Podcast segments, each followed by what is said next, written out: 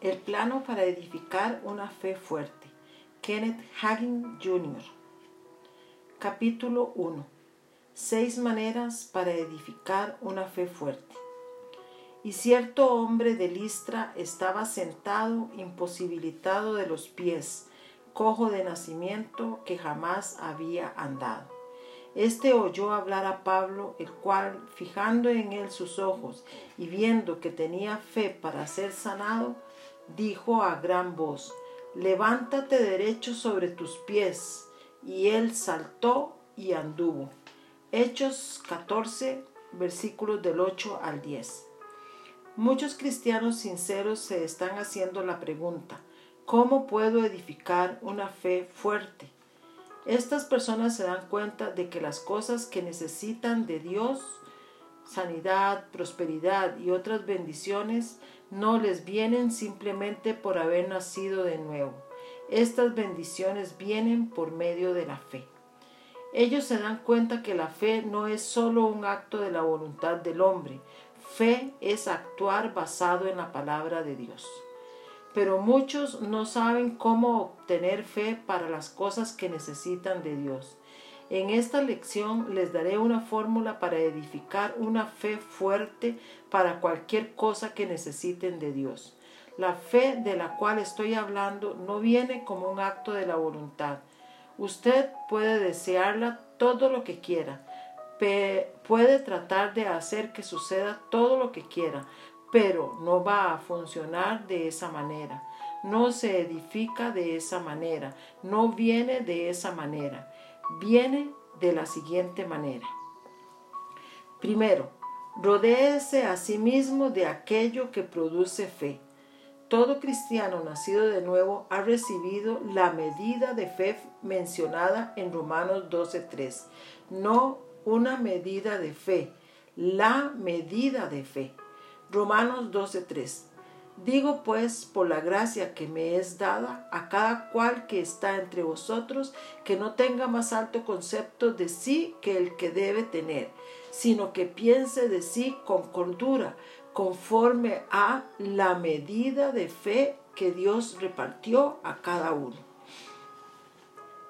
Lo que usted haga con su medida de fe después de la salvación depende de usted pero lo que haga con ella determinará si usted crece o no en la fe.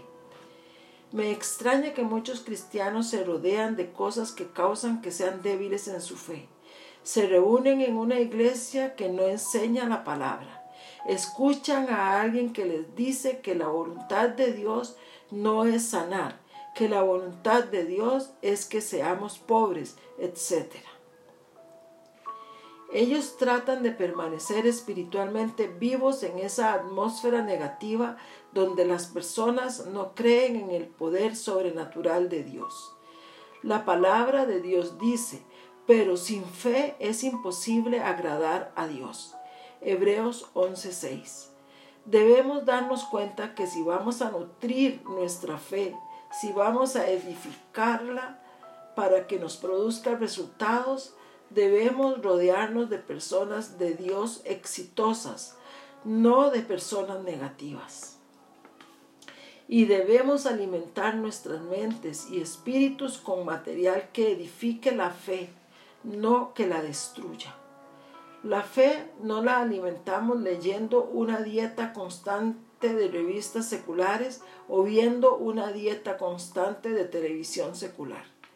Apague ese televisor oprima el botón que pone en marcha su grabadora, rodéese a sí mismo con cosas de Dios, cosas que nutran su fe.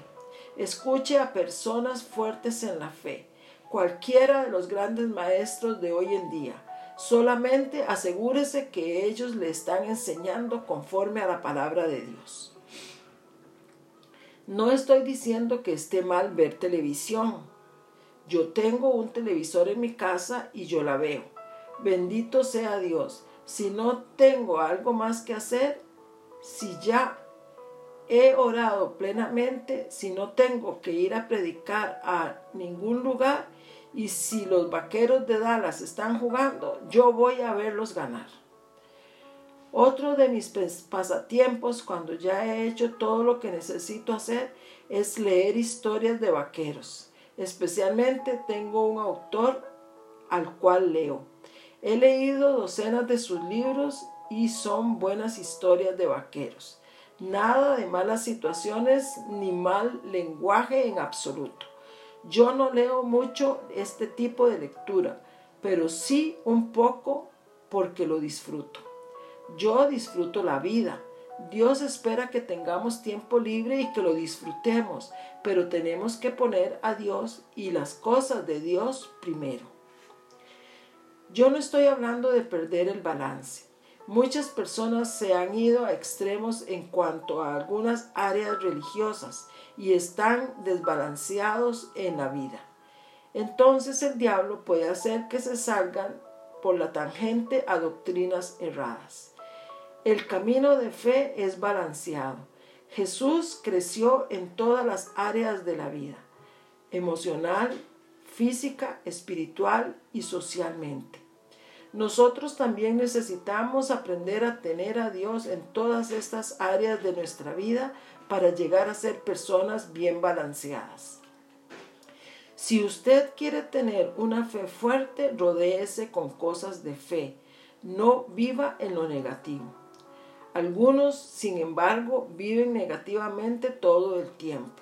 Si usted les telefonara y les preguntara cómo están las cosas hoy, probablemente ellos contestarían, oh, te cuento, este es el peor día que he tenido. Casi no puedo caminar por el callo que tengo en mi pie. Me duele mucho. Y sé que el clima va a cambiar porque mi vieja rodilla me está molestando. Al perro lo atropellaron ayer y unos conejos se metieron a mi jardín anoche y se comieron todo. Joe me llamó del trabajo hace un rato y casi se corta un dedo que fue atrapado en la máquina. ¿Cómo va usted a mantener el poder sobrenatural de Dios fluyendo en su vida si está rodeado de personas que aparentemente son piadosas pero no tienen el poder sobrenatural? Personas que están opuestas a esto. Este tipo de situación lo consumirá a, usted al igual que a una batería, porque nada está siendo añadido a su espíritu para recargarlo. Usted no podrá lograr lograr animarse, ni mucho menos ayudar a otra persona a salir de sus problemas. Permítame compartir con usted un pequeño secreto. Los discípulos no comenzaron su ministerio con una fe impactante. Ellos se asombraban de las cosas que Cristo hacía. Cuando probaron sus alas, no lo hicieron muy bien. Los discípulos habían caminado con Jesucristo durante los pocos y cortos años de su ministerio terrenal, rodeados de esa atmósfera de fe. Ellos estaban con Jesús cuando Él calmó la tormenta y se maravillaron diciendo, ¿quién es este? Marcos 4:41. Ellos habían visto la fe en acción, ya que cuando el Señor Jesús decía algo, eso sucedía habían vivido en la atmósfera de victoria y fe de Jesús. Ellos habían sido llenos con el Espíritu Santo el día de Pentecostés. En Hechos 4 vemos a los discípulos otra vez. Los mismos fariseos, escribas y principales sacerdotes, quienes los habían conocido como débiles discípulos de Jesús, ahora los miraban y reconocían que habían estado. ¿Dónde?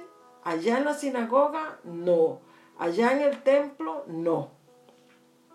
Hechos 4:13. Entonces, viendo el denuedo de Pedro y de Juan y sabiendo que eran hombres sin letras y del vulgo, se maravillaban y reconocían que habían estado con Jesús.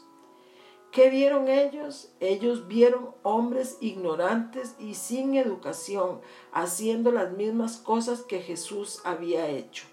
Vieron que los mismos milagros ocurrían, vieron que la misma atmósfera que había rodeado a Jesucristo rodeaba a Pedro, a Juan y a los otros.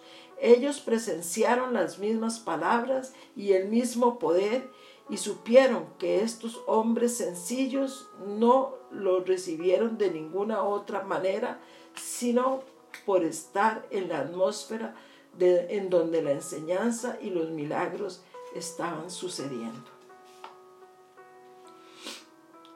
Esto se había convertido en parte de lo más profundo de su ser. Luego, cuando los discípulos salían a ministrar, era como si Jesús estuviera ministrando. Usted y yo vivimos en una época donde las personas deberían estar notando que nosotros hemos estado con Jesús. Él fue la palabra viva para aquellos discípulos del primer siglo.